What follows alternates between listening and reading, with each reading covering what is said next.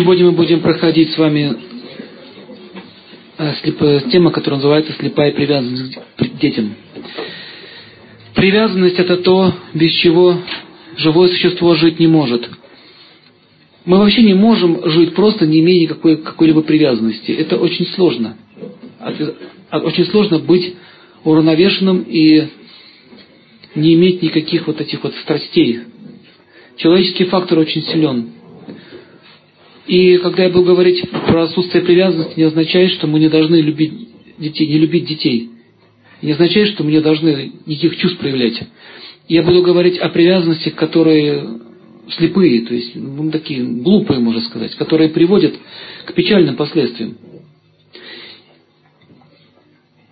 Мы эту тему уже затрагивали вкратце, сейчас мы подробнее это все рассмотрим. Мы рассмотрим, как проблемы возникают при воспитании детей, если родители сильно привязаны к ним. Так пишите закон. Закон Вселенной. Чем больше мы вообще к чему-либо привязаны, тем больше мы страдаем. То есть сила привязанности равна силе страданий. И это очень просто заметить. К вещам, к, к одежде, к дому, к работе. К чему угодно можно привязаться вот эта вот привязанность порождает очень серьезные последствия. Возникают психические травмы. Самая главная проблема родителей, они считают, что дети это продолжение меня. Они переносят свое эго на ребенка. И родительский инстинкт, он самый сильный. Он самый сильный. Дети могут приходить к нам по карме, могут быть хорошие, могут быть не очень хорошие. Все зависит от судьбы человека и от судьбы того ребенка, который явился к вам. И в великом эпосе Махабхарата глубоко рассматривается эта тема. Махабхарату кто-нибудь читал? А кто слышал про нее? Что есть такая? В Америке сейчас они изучают в школах и в институтах Махабхарату как одна из самых крупных литературных произведений мира. И еще раз напомню, Махабхарата переводится как «История Земли». Это не только индийская культура, история Земли в целом. Был такой царь, его звали Барата, и он э, более ста тысяч лет назад правил всей Землей, всей планетой. Он был предводителем династии Ариев. Его предки а, предки спустились солнца. Так вот образовались великие цари. И наша земля называется Барата, а жители земли называются Барати. Поэтому в Индии многие люди называют себя Барати. До сих пор еще это сохранилось. Слово Индия произошло от мусульман, а народы, которые живут за рекой Инд, их называли индусами. Но на самом деле это, это Барати, остатки ведической культуры.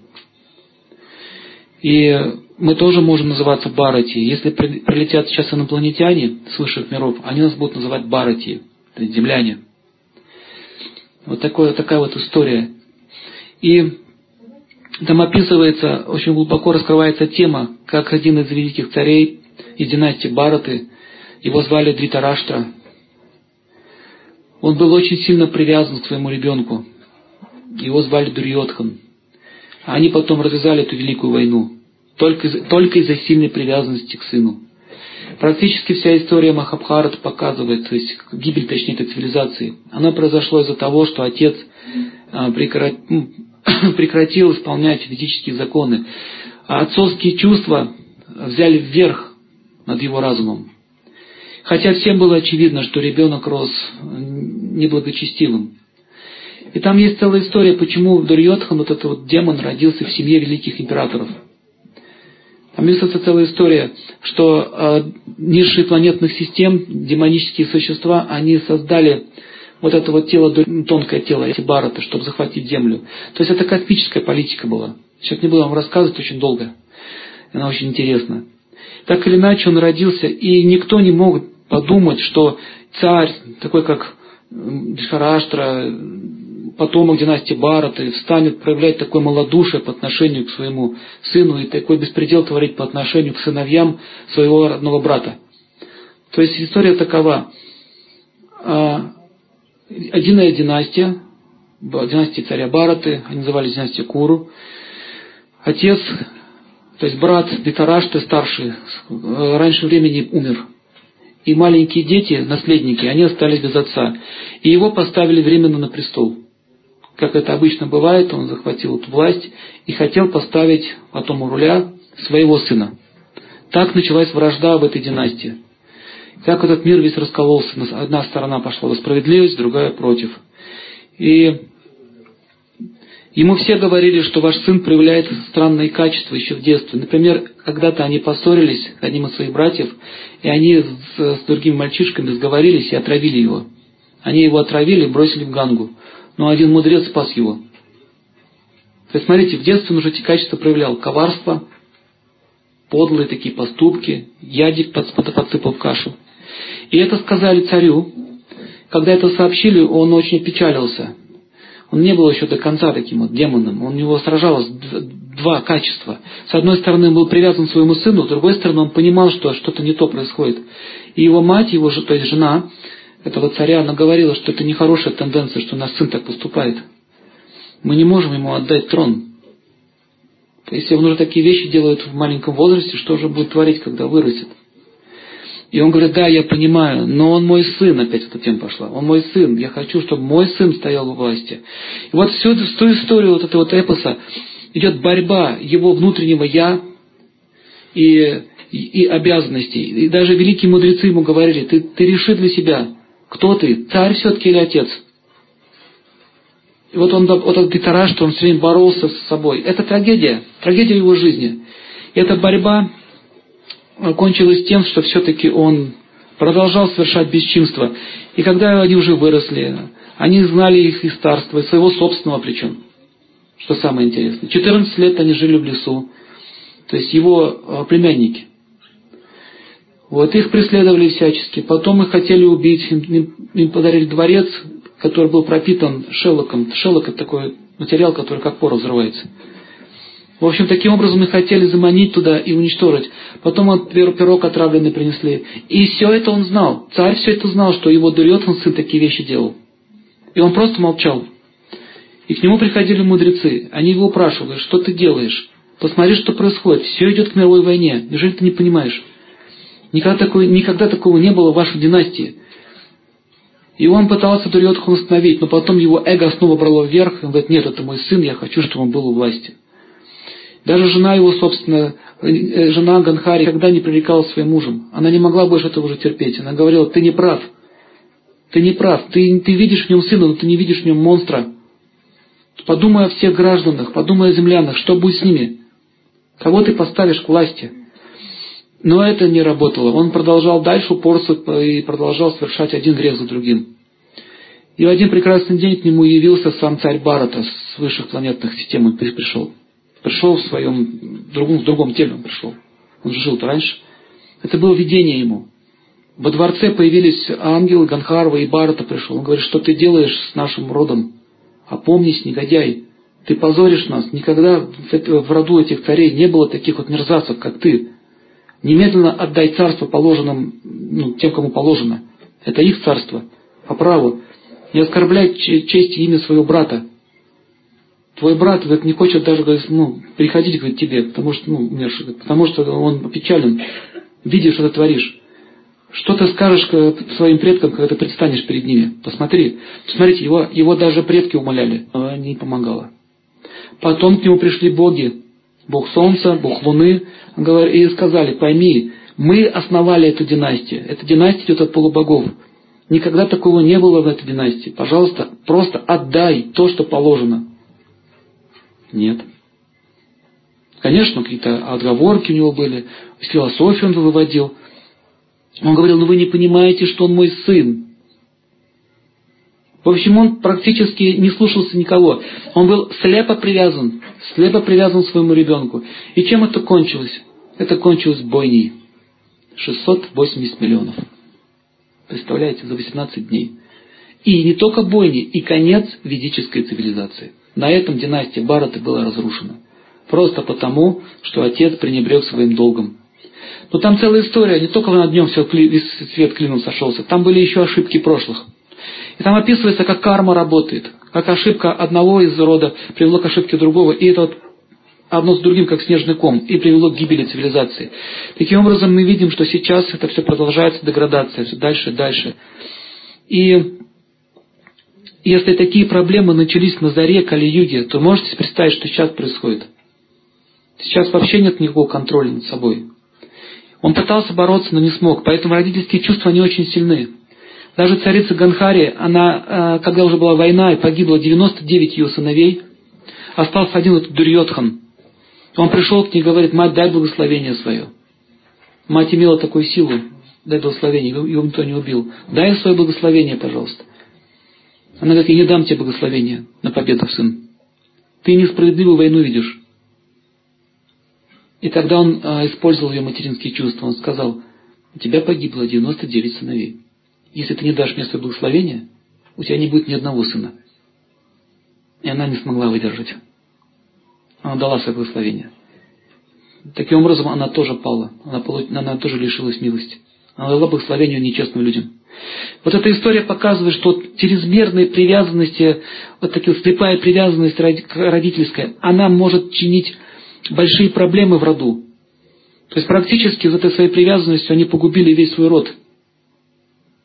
Махабхарат очень подробно это все описывается. И посмотрите этот фильм. Вы поймете, о чем там суть идет. Итак, династия была разрушена. Царь Дитараштра остался один месяц в Ганхаре. Они просто оплакивали смерть всего рода. Более того, им пришлось покинуть страну свою, уйти в Гималаи и там проводить свой остаток дней в покаянии. А там описывается, что царь не мог себе этого простить. Все потерял. Вот так вот привязанность приводит к страданиям. Итак, автор этого эпоса говорит в комментариях, что когда царь становится отцом, то гибнет все царство. Но мы маленькие люди, у нас маленькие семьи, у нас тоже есть свое маленькое царство.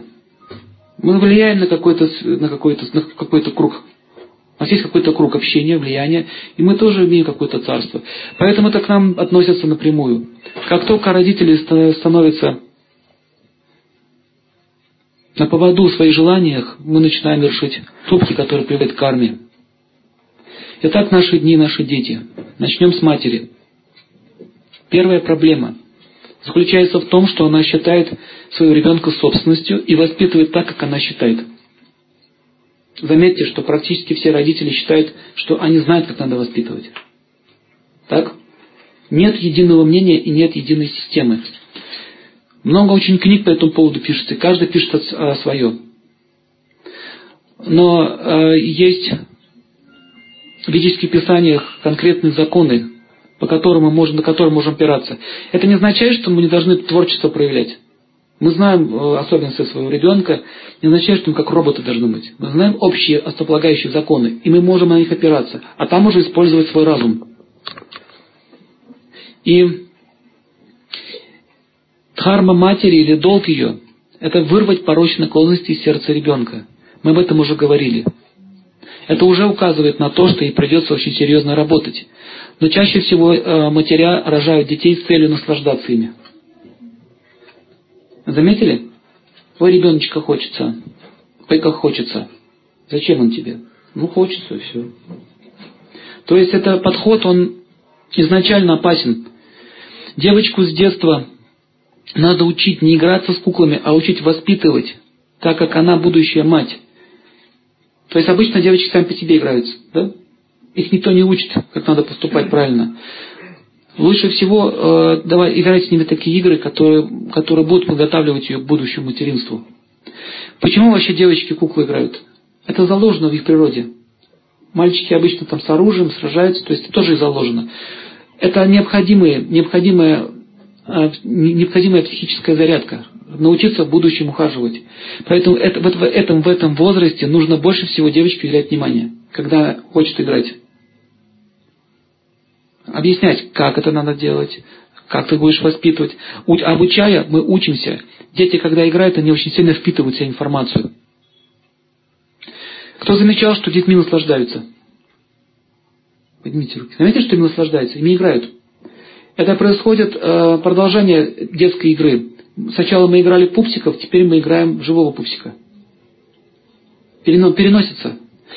Таким образом, а, к телу ребенка она привязывается и считает его своим, своей собственностью. То есть привязанность матери к телу ребенка, она считает его своей собственностью. Это первая ошибка, которая порождает все остальные. Дальше, к чувствам. Он должен меня удовлетворять. Попробуй удовлетвори. К уму, если она привязывается. Он должен жить моим умом. То есть, как я говорю, так и будет. У, него, у нее есть свое видение его жизни. И она опирается на это и начинает его таким образом учить, контролировать. Самое страшное это, э, это привязанность к идеям. Я буду счастлив всегда, пока он со мной. Вот это давайте поговорим об этом. Мать, каждая мать думает, что этот ребенок будет со мной всегда. Сама идея, что он от меня уйдет, дает ей боль. Поэтому она не хочет готовить себя к тому моменту, когда ребенок от нее уйдет. Она не готова психически к этому. С самого начала она к этому была не готова и не хотела об этом думать. Но время-то тикает. Ребенок растет, там 10, 15, 20 лет, и ребенок уходит. Вот с этого момента у матери возникают серьезные психические проблемы. Она не понимает больше, ради чего она живет. Она жила, у нее была идея жить ради ребенка. Теперь у нее нет этой идеи. Она начинает болеть. Заметили, что в этом возрасте начинают резко болеть? У них начинаются проблемы с умом. Они больше не знают, чем заняться их в жизни. Поэтому они начинают требовать у своих детей кого? Внуков. Ты ушла, отдай мне обратно другого ребенка. Я хочу дальше играть в маму.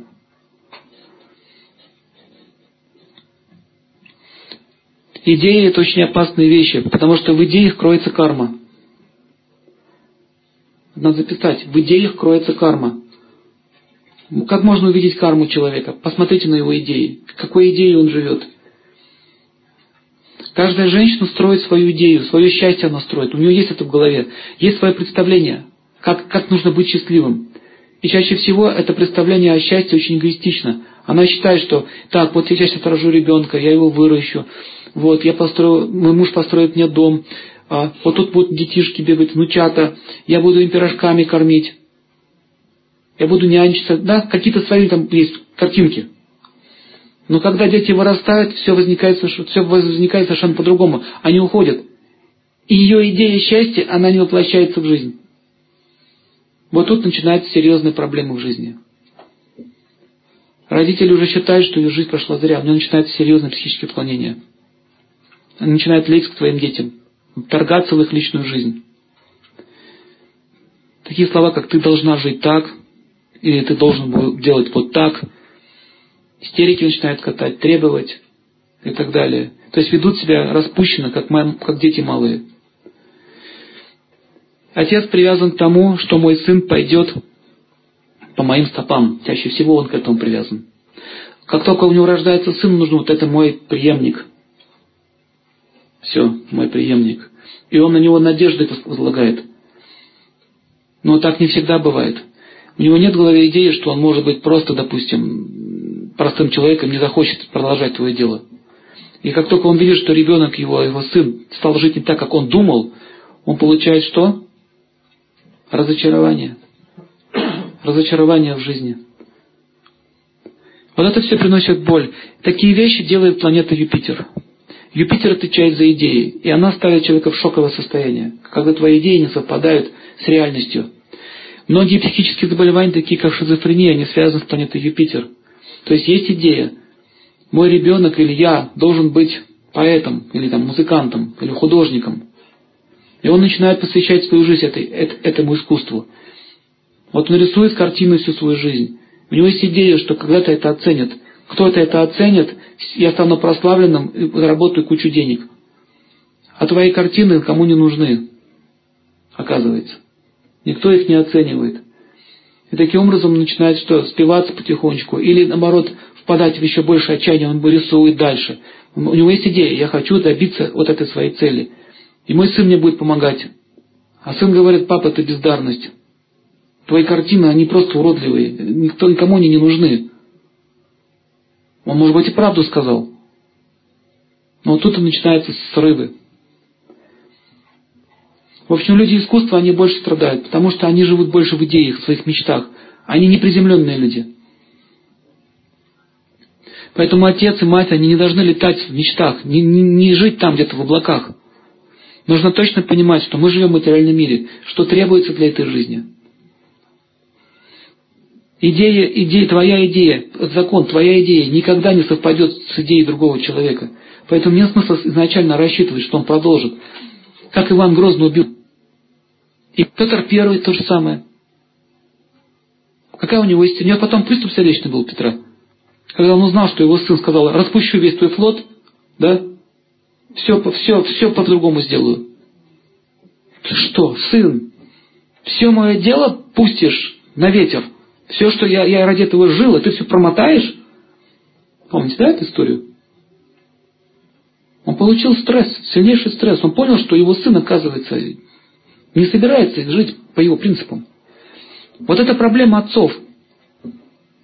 Поэтому изначально, как только родился сын, уже, уже сразу нужно допустить такую идею, что он может быть совершенно другим человеком и абсолютно не разделит с тобой твою точку зрения. Как только у вас такая защита будет, таких проблем не возникнет. Вы были к этому готовы психически. То есть рождение ребенка это очень серьезное дело. К вам пришла карма. Поэтому вы должны трезво смотреть на эти вещи, как философ смотреть на эти вещи. Если он не пойдет, то обычно это приводит в гнев, если приводит в гнев отца. Он может сказать, все, я отказываюсь от тебя как от сына, потому что ты не живешь по моим принципам. Такое тоже бывает. Ну, отец сын скажет, ну хорошо, ну и живи как хочешь тогда. Я сам по себе, ты сам по себе. Так возникают конфликты между поколениями. Это ардхарм матери. Что мать должна понимать? Мать это должность, ребенок это обязанность.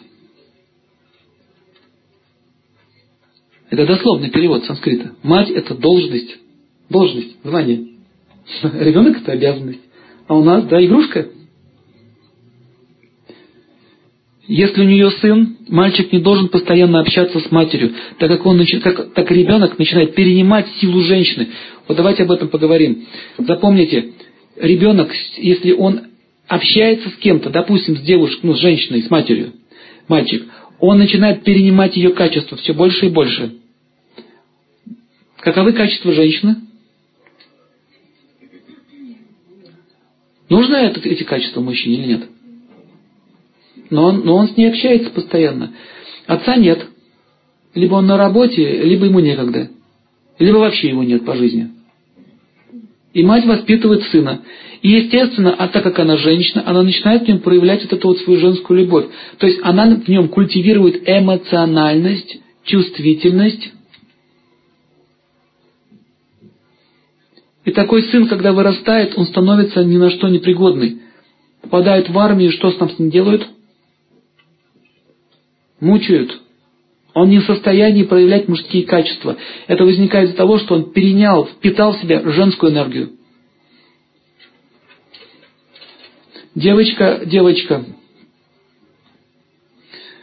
принимает качество от отца, если отец очень близко с ней общается, воспитывает ее постоянно. Это правило. Что значит, что мать не должна общаться со своим сыном? Не означает, что вообще не общаться. Она не должна э, проявлять к нему вот, э, женские такие отношения. Лобзание, обнимание, целование, уси-пуси, вот эти все. Уси-пуси для мужчины смертельно. Это означает, сейчас ты уси-пуси, потом его бить просто будут. Там с ним уси-пуси по-другому будут проводить. Он не в состоянии будет защитить себя. Вот в чем проблема материнского воспитания. Мать, у нее такой, у женщин вообще есть такая склонность служить другим, поэтому она будет все время служить своему сыну. И когда сын вырастет, у него будет такая идея требовать служения к себе, он будет очень эгоистичным. И он будет искать себе жену, похожую на свою мать. Правильно? И такие мужчины, они становятся, как, знаете, второй ребенок. Давай ты мне служи, за меня все делай, за меня все решай. И жена думает, да что ж такое в самом деле? Он становится очень обидчивый, например. Ты меня не поцеловала сегодня, жена. Я на тебя обиделся. Это женское качество, обида. Ты не уделяешь мне внимания. Я на тебя тоже обиделся. Все. Молчит, надулся, ходит. Она просит его, дорогой, пожалуйста, прибей полочку. Он не может. Почему он не может? У него нет мужской силы, нет психической силы действовать таким образом. Он привык, что за него все делали. Женские качества проявляются в том, что он а, любит много поесть, он не соблюдает режим дня, он очень инертный и очень привязан будет к женщинам. Запомните, если мамочки воспитывали с мальчиком так, облизывали его, он будет волочиться за женщинами. Вот так вот, волочиться за ними. Каждой юбке будет привязан. Потому что эту силу он уже с детства впитал. Он привык. Он, он спал вместе с мамой уже до 15 лет. Многие спят. Поэтому он уже пропитался своей, своей, и телом ее, и духом ее, все. Он, он, он знает, что такое женское тело, что надо им наслаждаться. У него нет, у него не будет силы ответственности.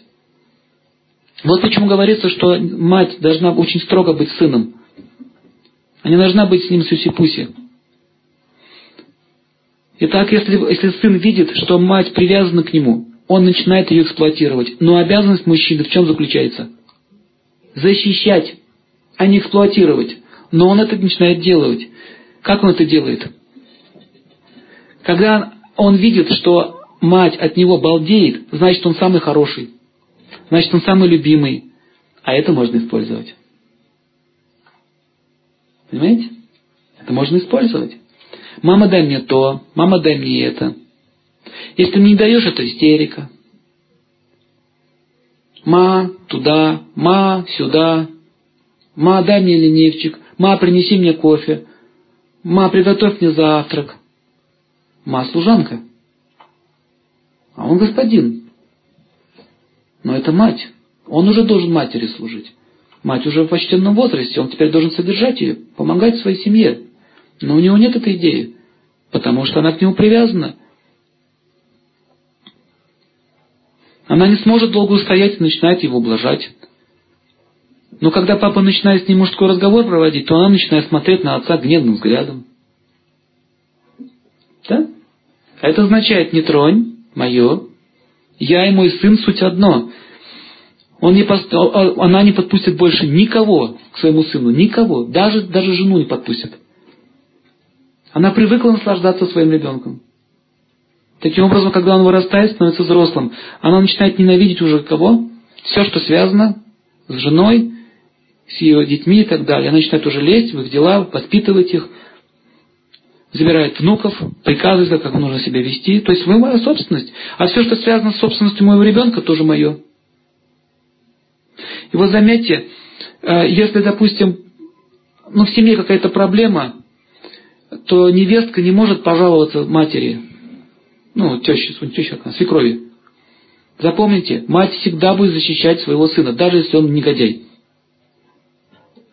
Не все матери, но привязанные, я говорю про привязанности, про сильные. Она ослепла, она не видит. Все семейство, все семейство, которое крутится после своего сыночка, они всегда будут признавать его права. Допустим, даже если они, даже если они разошлись, даже если он выбросил свою жену на улицу, по-скотски поступил с ней, мать такая скажет, так ей надо. Нечего тут беспокоить моего сына. Она не может быть справедливой, потому что сильная привязанность. Кто-то был в такой ситуации? Заметили? Когда, смотрите, когда сыну хорошо, если вы невеста сына, вы невеста сына, значит, вы игрушка моего сына, значит, я вас уважаю. Но если вы что-то против моего сына, я тебя ненавижу. Все. Отношений никаких нет. Поэтому я и мой сын суть одно. Не трогай меня в виде сына. Любое мнение чужое для нее не авторитет. Я говорю про женщин больше, потому что они сильнее привязаны к детям. Мужчины меньше. Так мальчик варится в ее соку и набирается ее качество.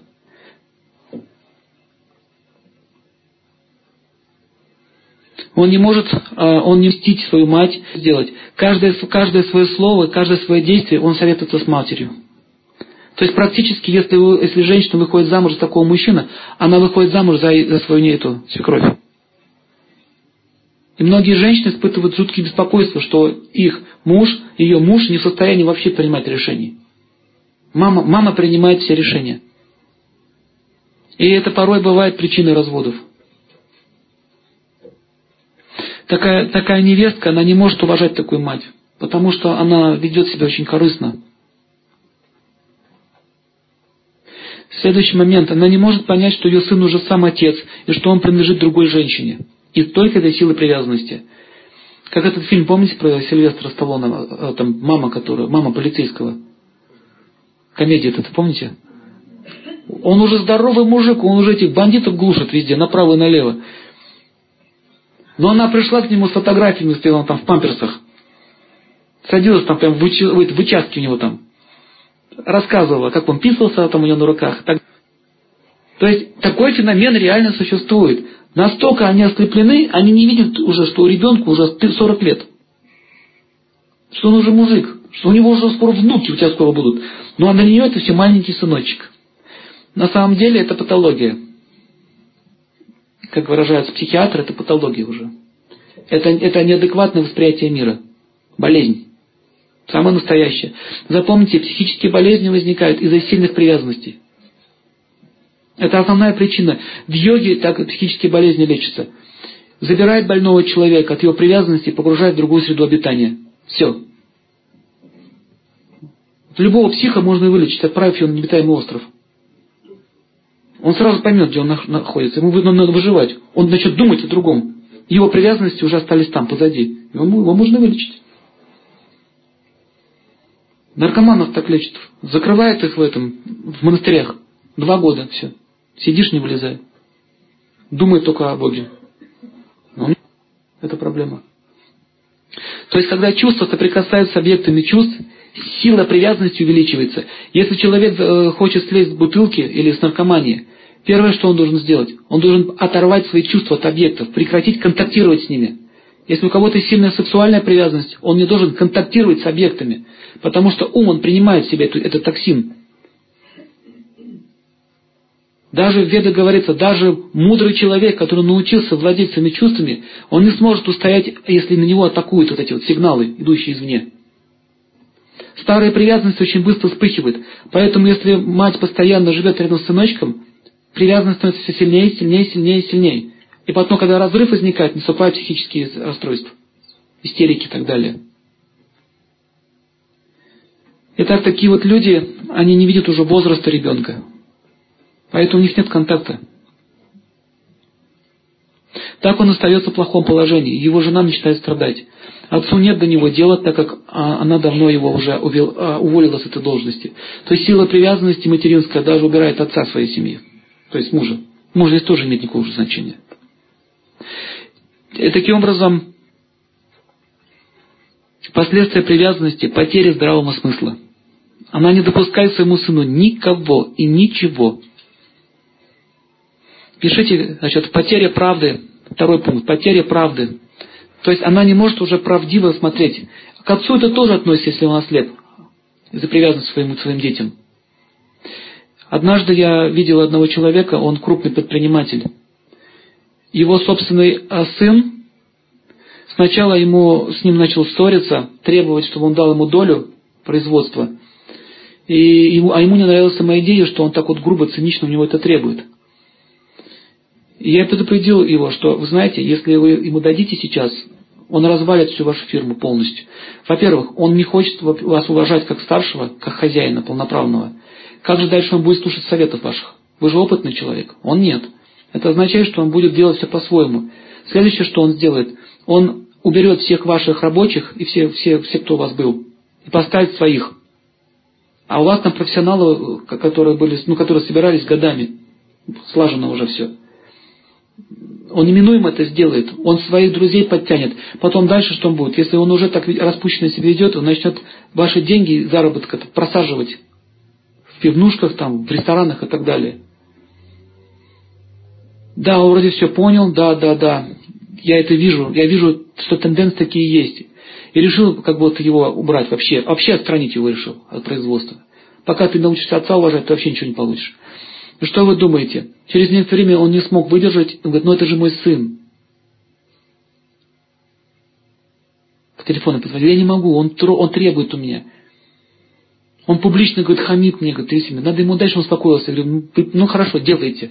Будет так, как было сказано, потому что это проверено уже тысячелетиями, что ничего нового не будет. И он отдал ему.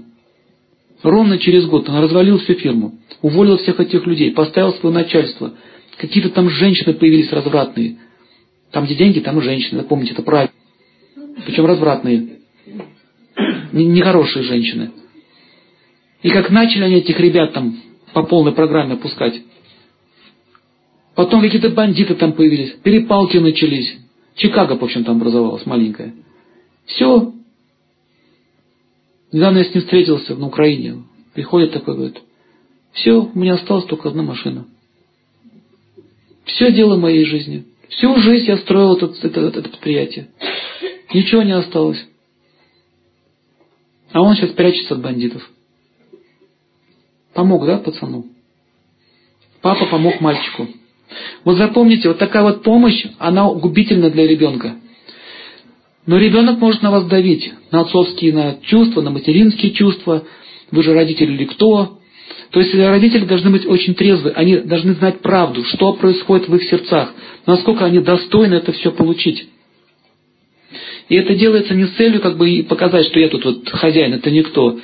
Это делается с целью защитить своего ребенка от пагубного влияния э, этих вот денег или вот этого положения, потому что он не созрел еще, он не готов это получить. Это станет причиной его смерти, как, как психической, так и физической.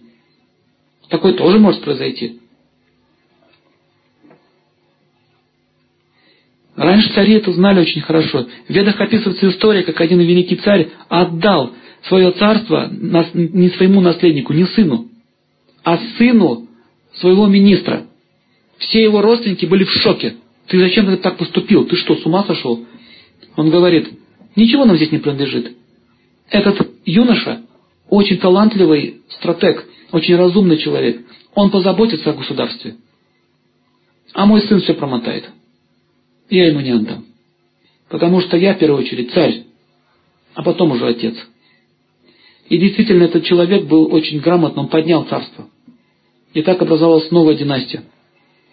Таким образом, в истории такие вещи происходили часто. Поэтому царь – это должность по большому счету. Предприниматель крупный – это тоже царь, только маленький. А принципы работают те же. Если у вас есть подчиненный, означает вы своего рода правитель. Поэтому мы должны знать, что отдав ребенку какую-то собственность, когда он еще не зрел, вы можете загубить не только свое, свое дело, но также и лишить возможности работать тем людям, которые, которых вы раньше защищали. Таким образом, отец защищает правду, а не свои корыстные интересы, интересы своих детей. Следующее, что возникает, потеря отношений. Потому что он привык уже вас эксплуатировать. Отношений там не может быть чистых. Результат всего этого – одиночество и страдания. Таким образом, нет никакой дхармы, ребенок ничему не научился. Поэтому сына отец должен учить зарабатывать и защищать окружающих людей. В частности, начиная с матери со своей. Давайте рассмотрим всех девочек. Они принимают весь опыт воспитания от матери, но к девочкам сильнее привязан папа. Папа не должен ей наслаждаться, он должен научить ее ухаживать за мужчинами.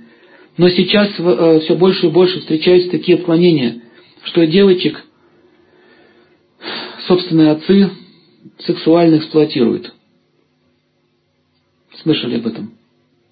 Особенно в Штатах это очень развито. Это целая трагедия уже. Хотя его призвание отца защитить от сексуального разврата свою дочь. Что, а он делает прям противоположную вещь. То есть педофилия среди родителей у отцов очень часто встречается. Поэтому отец не должен наслаждаться ребенком, дочерью. Особенно, когда у нее начинается вот этот период переходный. Он не должен на руках держать, утюкаться с ней. Потому что девочка начинает привыкать к этой идее, что это же мужчина, в конце концов, отец. Вот эта вот игра полов начинается. Отец должен научить свою дочь целомудрию и чести. Если он с ней сюсю, то она будет требовать от своего мужа сюсю. Все то же самое будет требовать. Она будет переносить свои отношения к своему мужу и другим мужчинам. Потому что папа это делал. Он научил ее, как быть госпожой. Ты, доченька моя любимая, ты самая хорошая, ты самая лучшая, ты самая прекрасная, самая красивая. Ясно? Все для тебя сделаю. Мать обычно она строже к своим, к своим дочерям. Отцы нет. Потому что они разнополые. Шоколадочки, конфеточки, то все. Отец может принести ей конфеты. Он должен сказать, вот конфеты нужно сделать так, чтобы всех угостить за столом. Пожалуйста, накрой стол, тебе поручаю. Ты же хозяйка здесь у нас, да? Ты молодая хозяйка, пожалуйста, приготовь стол на всю семью. Папа может водить ее в магазин. Может спрашивать у нее, что, как ты считаешь, что лучше приготовить на стол сегодня? Посмотри, она должна так ходить вместе с ним. А он ей подсказывает, что делать. То есть он обучает ее. Почему, почему дочь будет больше слушать отца, чем, чем мать? Как вы думаете? Потому что это противоположный пол. Женщины всегда уступчивее относятся к мужчинам. Но женщины с женщиной очень тяжело. Так же, как и мужчины. Они друг друга могут драться даже, сопротивляться. Но когда женщина стоит, даже она его обманывает, и он это знает, все равно он терпит. Так действует пола. пола. Сексуальная жизнь так работает. Следующее, что должно, нужно понять. А родители не должны быть зависимы от ребенка. Папа, папа не должен э, потакать ее капризом. Нужно говорить, ты не должна так капризничать, зачем так себя ведешь? Мне это не нравится. То есть смотри, какая идея. Девушка будет делать то, что нравится мужчине. Если отцу нравится, ой, ты как ты капризничаешь, как вы говорите, она так еще больше будет делать. Она сказать, ты, ты красива, но когда улыбаешься. То есть он дает этот импульс, заряд. Ты красива, когда улыбаешься. Ты мне очень нравишься, когда у тебя хорошая прическа, не распущенные волосы. Она смотрела это кино, раз распустила волосы и штаны вот так сняла, и ходит как в кино. Папа не должен смеяться, он должен немедленно на это отреагировать. Он говорит, ты что? Что это такое? Что, ты, что я вижу? Мне это не нравится. Понятно? Если мужчине не нравится, она это будет дело пресекать. Если мать скажет, ты что так ходишь с распущенными волосами, например, здесь? Он скажет, ну там, мама, все, пошлась. Но если папа скажет, она отреагирует. Вот, допустим, смотрите, такой пример. Вот вы можете, можете девушке, девушке, допустим, подростку, говорить одно и то же. Но если парень скажет, мне не нравится такая прическа, она переделает моментально. Понятная идея? Что отец должен делать?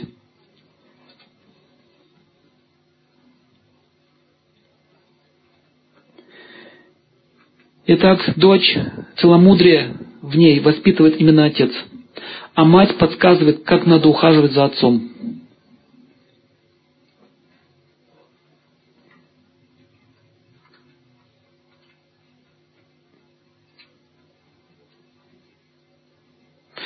Итак, следующий момент. Вывод. Отец не должен быть привязан к своим, э, к своим родственникам, к окружающим.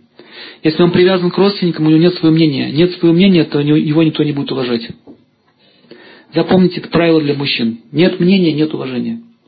Женщины чаще всего спрашивают у мужчин одно и то же. Одно и то же. И он, он говорит, я уже тебе это говорил, сколько можно повторять? Зачем они так себя ведут? А зачем мне думать, когда у меня есть муж? В этом идея. Им нравится сам факт, что муж очень ответственно обдумывает все и принимает решения. Да, девушки? Нравится, когда мужчина принимает решение? И, и женщинам очень не нравится, когда муж принимает, не принимает решение. Говорит, ну подумай сама, реши сама. И с этого момента она начинает напрягаться. Ее психика напрягается. Она не призвана принимать решения. Ей тяжело это сделать психически. Она, конечно, может, но очень сильно устанет. А потом она скажет, слушай, я так устала вообще. Вот, ты вообще будешь что-нибудь делать или нет? А он, чего делать-то? Ну, хоть что-нибудь, прими хоть какое-нибудь решение сам. Ну, сходи и реши сама. Смотрите, женщина каждый раз спрашивает, что, какой ты сок будешь пить? Вишневый или виноградный? Он говорит, мне все равно. Запомните, мужчины отреченные существа. Им до лампочки, какой пить сок. Жидкость пью, все. Любую жидкость я пью. Женщины другие, они не понимают, как можно непонятно, что пить. Как, что ты пить-то будешь? Он, что хочешь, налей. Она, видели, да? Напрягаться начинает, вот так сидит. Ну, ну, что, ну налей сама на свое смотрение. Она не может принять решение. Надо сказать, вот это налей. О, понятно. Кто был в таком ступоре? Поднимите руки, женщины. Ясно, откуда это идет? Она не может решение принимать. Мужчине нужно указывать, что делать конкретно. Какую котлету куда класть, на какую сторону тарелки. Вот сюда. Вилку сюда, ложку сюда, хлеб сюда. Ясно? Ясно. Все. Я заболела, что мне делать? Прими аспирин. Какой? Аспирин, он и есть аспирин. Вот там лежит. Где? Ходит. А, мне плохо, ну прими аспирин. Почему она не может это сделать? Потому что он должен конкретно дать директиву. Какой банки, какого цвета, какая таблетка, где лежит. А еще лучше он, хочет что сделать? Чтобы он ей это дал. Вот тебе таблетка уже разбавлена, пей. Вот это там ей нужно было. Понимаете, что такое женское сознание? Поэтому мужчины, которые не берут ответственность, не принимают решения, они мучают женщин. У них перегревается процессор. Закипает. Потом в конце error system disk. Женщины что должны понять? Это то же самое к девочкам, к мальчикам относится. Что должна женщина, что должна женщина понять по отношению к мужчинам? Запомните, им ничего не надо. Просто запишите это где-нибудь крупным шрифтом. Ничего не надо. Их жизнь для этого предназначена. Отречение. Это специальная человеческая форма жизни. Для отречения. Я хочу надувной матрас. Муж скажет, не надо. Как не надо? Мы будем лежать на, на снегу на, на матрасе. В походе. Надувном. Он скажет, можно берлогу залезть, теплее будет. Какой-то странно, ну это же матрас надувной. У моей подруги такую я видела. Он скажет, он проткнется быстро. Как мужчина выбирает обувь? Ну, он так берет, смотрит. Он на красоту не смотрит, он так смотрит. Отрывается подошва через пять минут или нет? Как женщина смотрит? Ах, красиво, хочу. Машину, машину если покупают, женщина, ах, какой красивый салон. Мужчина под капотом лежит. Там смотрит. Что там внутри? Его капот особо не интересует, внешне не интересует, что внутри. Логика такая, мужская, понимаете? То же самое женщина, девочка маленькая. У нее такая же логика. Ей, ей нужно конкретно, четко давать директивы, пищу. Так, дочка, сейчас я буду тебя обучать готовить пищу. Берешь тесто, смешиваешь. Ясно? Процент один к одному. Все смешиваешь и лепишь. Ясно? Ей нет. Ей нужно показать. Директиву дать. Как это делается. Если вы, э, она сделала раз своими руками, она запомнит. Нет, так работает ум. Но запомнит надолго. Поэтому надо стараться, чтобы дети, особенно девочки, сами больше делали. Не нужно говорить, так, не надо, я сейчас сама сделаю. Не надо. Пусть она ошибается, больше ошибается, пусть она учится. Чем больше она будет учиться, тем больше она будет запоминать. И не нужно при этом злиться, что у нее что-то не получается. Запомните, женская психика так работает. Если у нее что-то не получилось, вы скажете ей, что у тебя руки крюки, она больше не подойдет плите и не будет ничего делать. Потому что руки крюки, все. Она будет смотреть свои руки и случать, почему они крюки. Вот вопрос мужчинам.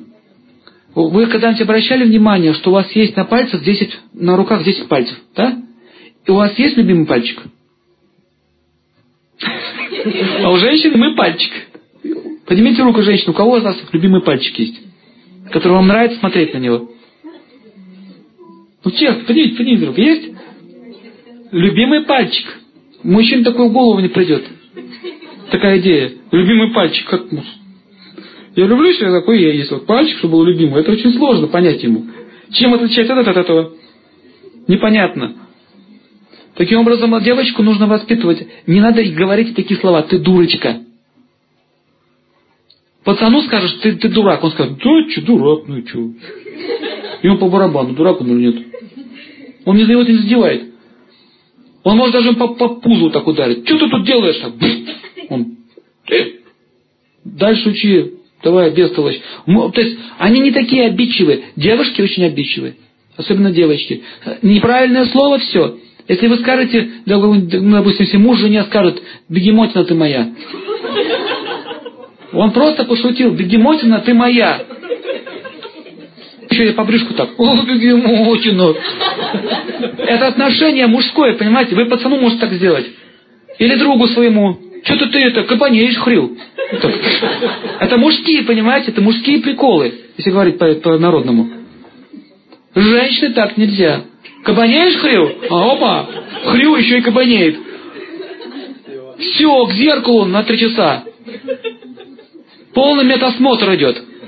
Где я раскабанела где я сделала хрил? В каком месте? Я вспоминаю, я просто заработал. Где было хрил? О, там я хрипнул один раз. Боже мой, я кабанела, я кабанела. Значит, у мужа любовник. Ца. Правильно. Любовница. Значит, уже сравнивает. Накручивать начинал.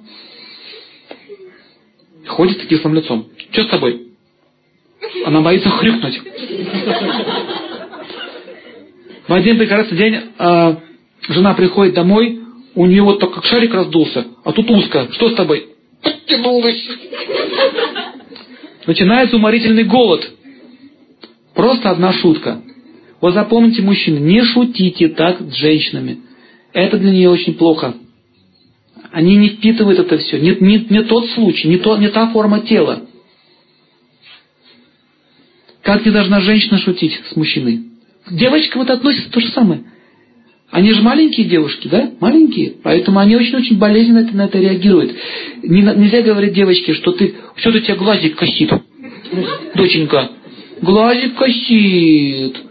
Надо тебя это полечить. У нее все больше раз глаз косил от страха. Заметили какую-то проблему? Молча лечите. Не надо подчеркивать, что у тебя косит и где у тебя неровно. Женщина очень привязана к своему телу. Любое изменение в теле, они болезненно это реагируют.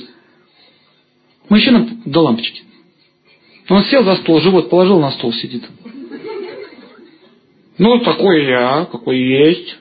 Любите меня таким, какой я есть. Понятно? Мальчики, значит, что они должны делать женщины по отношению к мужчинам и к мальчикам, матеря? Ни в коем случае не сравнивайте своего сына с другим мальчиком. Не надо этого делать. Это означает, вы порождаете в нем агрессию. Он будет конкурировать с этим пацаном. Вот смотри, вот тот парень нормальный, вот он качок, а ты вот сморчок. Ты, или ты слабак. Вот такие вещи. Спортом надо заниматься, слабак. Не называйте его сопляком. То есть мужчины реагируют, когда их обличают слабости какой-то. Особенно если это мать говорит. Если, если говорит отец, ты слабак, его это стимулирует. Он начинает идти и заниматься.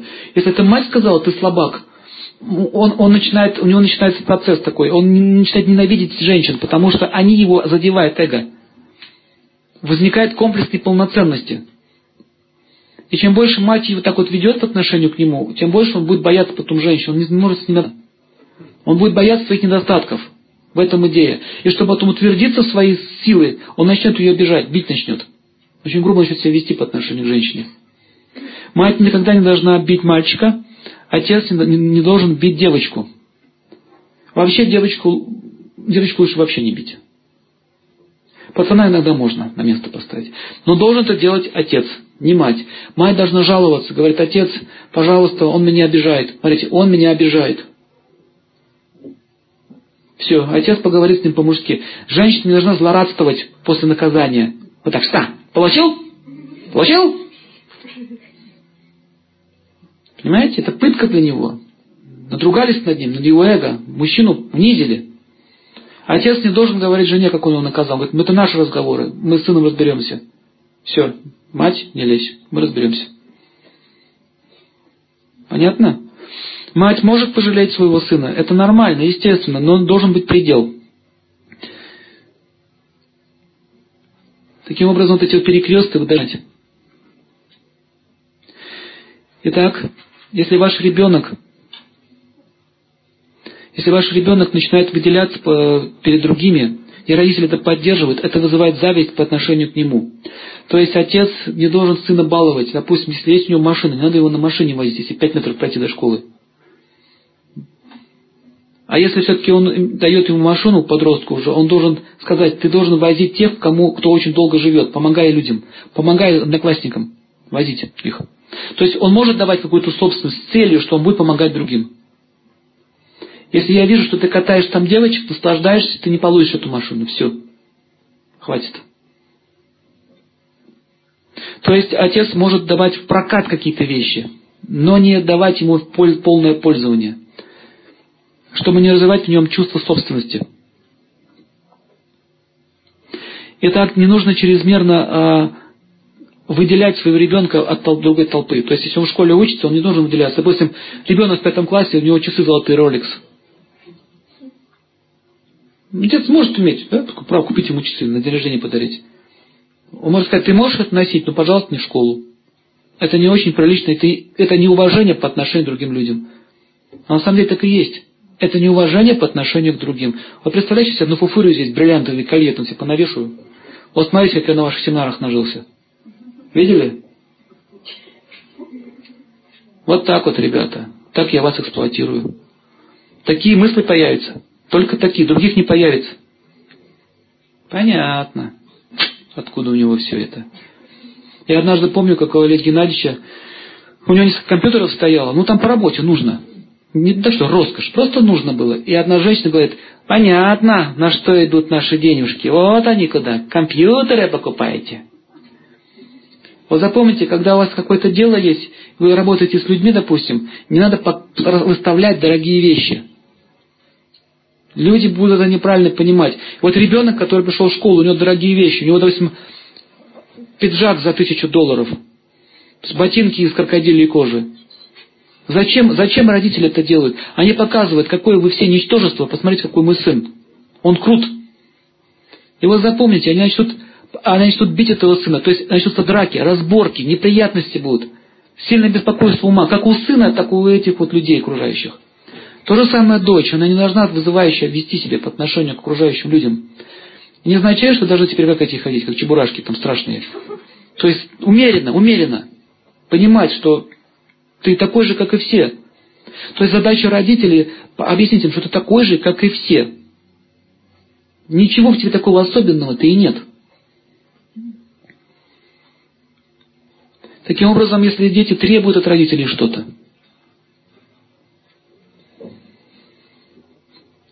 Требование означает, что это приступ эгоизма.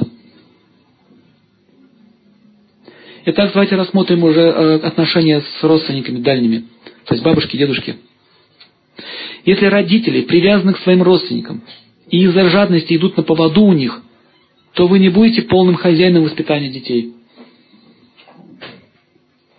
То есть в чем идея? Сильная привязанность к бабушкам с дедушкам, которые вам что-то обещают.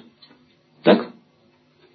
Как только вы стали под зависимость своих близких родственников, вы не сможете полностью управлять своим ребенком. Они будут им пользоваться. Кто замечал такое явление? Вот так. Это происходит. Кто-то теперь из своих близких начнет вас шантажировать. Например, делай ног так, дай мне внука. Я накормлю его шоколадом, а ты будешь его лечить. В этом идея. Я его буду гробить, а ты будешь лечить. Твои проблемы уже. Поэтому ваша задача, пишите, самая большая проблема – это отдать своего ребенка на растерзание бабушки и дедушки. Это проблема. Они просто его закормят до смерти. Почему так происходит? Потому что у них нет же понимания, как воспитывать надо. Они просто получили новую игрушку. Начинают им играть. Ваша задача объяснять родителям, что это не игрушка. Пожалуйста, у нас есть жесткое правило, у нас есть э, режим питания и так далее. Вы должны проинструктировать своих э, ну, родственников. Только при этом случае вы можете им дать. Следующий момент. Э, вы должны понять одну вещь. Почему вообще бабушки и дедушки так вот цинично влезают в нашу жизнь? Без разбора и без компромиссов. Кто догадается? Потому что мы ими пользуемся. Вот вам и секрет. Это бесплатные няньки, которых которым можно сбросить свое дитё и решать свои проблемы. Как только вы такую идею себе в голову запустили, сбрасываете ребенка бесплатным нянькам, а это означает, что вы ничего не платите. Вы просто эксплуатируете свои, своих родителей. Они начинают к нему привязываться. Они их воспитывают, они с утра до вечера с детьми. И они начинают уже считать его своим ребенком. А потом мы еще за это начинаем на них кричать. Не твое дело, это мой сын. Че лезешь? Начинаются обиды, скандалы, кровные обиды с крокодилями слезами. По нарастающей это идет. И вы ничего не сможете сделать. Вы же их сдали на воспитание. Точнее, просто скинули их. Поэтому не нужно превращать своих старших родителей э, как бесплатные детские сады. Кстати, в детском саду такого нет явления.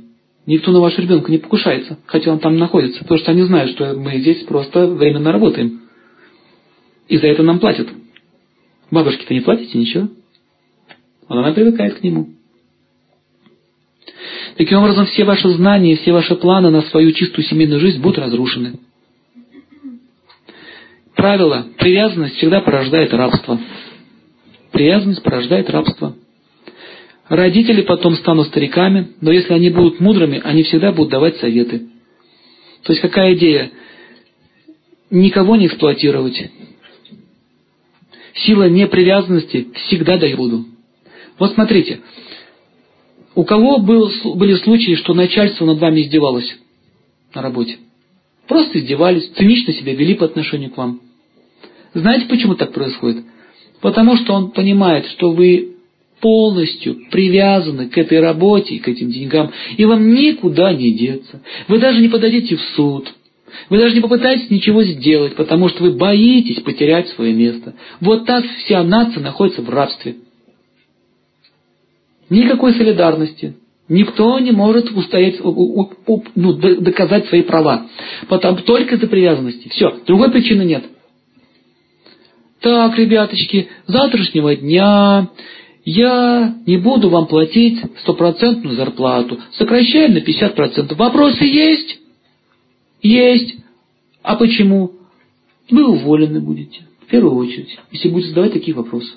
Хорошо. Я молчу. Понятно? Отпусков вы тоже не получите. Почему? А куда вы денетесь? Но если бы все рабочие просто взяли бы и ушли. И что бы он сделал, этот предприниматель? Все, все ушли. Никого нет. На, сам работай. Понятно? Что такое забастовка? Забастовка – это своего рода такой демонический способ решения проблем. Забастовка означает, они показывают свою непривязанность. И это действует. Если начальник идиот, то он доводит людей до забастовок. Но вы должны понимать, не позволяйте себя унижать. Как это нужно сделать? С самого начала, когда вы устраиваетесь на работу, не показывать своей привязанности. То есть не нужно трясущимися руками подписывать договор. Да, да, я хочу работу. Да, я очень хочу. Вот она, вот этот ослик, на нем мы будем ехать. Все. То есть отказывать можно э, э, с честью достоинством. Например, кто замечал, что у вас есть должность какая-то рабочая, должность, у вас есть функции определенные, но к этим функциям еще прикладываются функции, которые вы не должны выполнять. У кого так было? М? Пожалуйста, вы еще это делаете, еще это сделаете. И вам сложно возразить, потому что место. И он начинает вас эксплуатировать.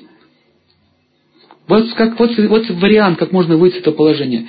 А, извините, пожалуйста, при всем моем уважении к вам, можно еще раз услышать ваших уст, в чем заключается моя обязанность? Вот это, вот это. У нас записано в договоре об этом? Да. А вот это записано в договоре? Нет. Почему вы тогда это предлагаете? Почему вы так не, уважаете меня как личность? Если вы хотите, чтобы я это делал, пожалуйста, либо доплатите, либо наймите носильщика какого-нибудь или грузчика. Кто так сможет сказать? Только тот, кто не привязан, может так сказать. Понимаете, что такое, что такое сила непривязанности? И давайте еще глубже посмотрим, почему же мы оказываемся в такой ситуации. Потому что изначально идея у нас, вера, то, что эта работа станет причиной моего существования. Понятно? Это вера, это религия ваша. Религия в работе. В Бога мы не верим. В правила мироздания мы не верим. Мы верим в босса. И от босса получаете. Не нужно вызовы кидать, не нужно ругаться, бить себе пяткой в грудь. Это неправильно. Нужно грамотно ставить позиции. У меня такая позиция. Если я вам не нравлюсь, если какие-то претензии, пожалуйста, я их выслушаю. Это не входит в мои функции. Не нужно меня оскорблять таким образом. Я вам не побегушка. Понимаете, я человек с достоинством. Это нормально, это является смирением. Спокойно, грамотно объяснить человеку, что ты не прав. У тебя такая должность, у вас такая должность, у меня такая должность. Поэтому давайте каждый будет выполнять свое. Не нужно меня эксплуатировать. И, и, и хочу вам одну вещь сказать, что два варианта. Либо вас зауважает, зауважает, иначе, либо вас у, уберет. Но если он вас уберет, запомните, если он вас уберет, у него крах будет. Будет крах, все развалится. Потому что вы, у вас есть сила непривязанности, у вас есть вера в Бога, и у вас есть понятие чести и достоинства. Это божественные качества. Полубоги на вашей стороне. Если нет, если нет такой веры, вы так не сможете сделать. Человек, который имеет какую-то должность, он умеет что-то делать хорошо, он не боится потерять работу, потому что он всегда нужен везде. Отсюда вывод. Вы должны стать специалистом высокого уровня. Можно сказать, хорошо, вы можете меня уволить, я думаю, что проблемы будут у вас, а не у меня. Я работу себе найду. А вот вы себе чести таким образом не делаете. Так вот вести себя. Может, даже это и к лучшему. Я найду более достойное общество, чем вы. Понимаете, может даже мирно расходиться ставить на место таких людей. В человеческом сознании есть такая природа – эксплуатировать другого. Никогда не позволять это делать себе. Вы не заметите, как скатитесь все ниже, ниже, ниже ниже. Это как в этом фильме «Игрушка», помните, руки, пожал руку, опа, рука мокрая, уволил из-за этого. Почему он так себя ведет? Потому что все боятся, боятся этого увольнения. Нет веры, что ты можешь защищен, что тебя судьба защищает. Поверьте, если вам положено иметь деньги, вы их будете иметь. Будете вы на этой работе или на другой работе будете. Они будут. А если вас, вам не положено иметь денег, вы хоть упахайтесь, их не будет. Как в этом анекдоте.